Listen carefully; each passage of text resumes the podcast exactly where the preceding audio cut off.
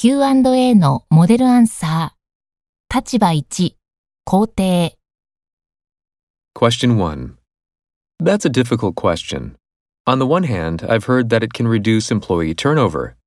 For example, some married couples may find that it helps both partners to continue working after their children are born, so they're less likely to resign. That would be a huge advantage for companies because hiring and training workers is a huge expense. On the other hand, a lot of managers are worried that when people are not in the same office, it's much more difficult to facilitate communication, and there can be issues about supervising employees remotely. Basically, I guess that it depends on the individual company, but they should think very carefully about all of the possible consequences before making a decision.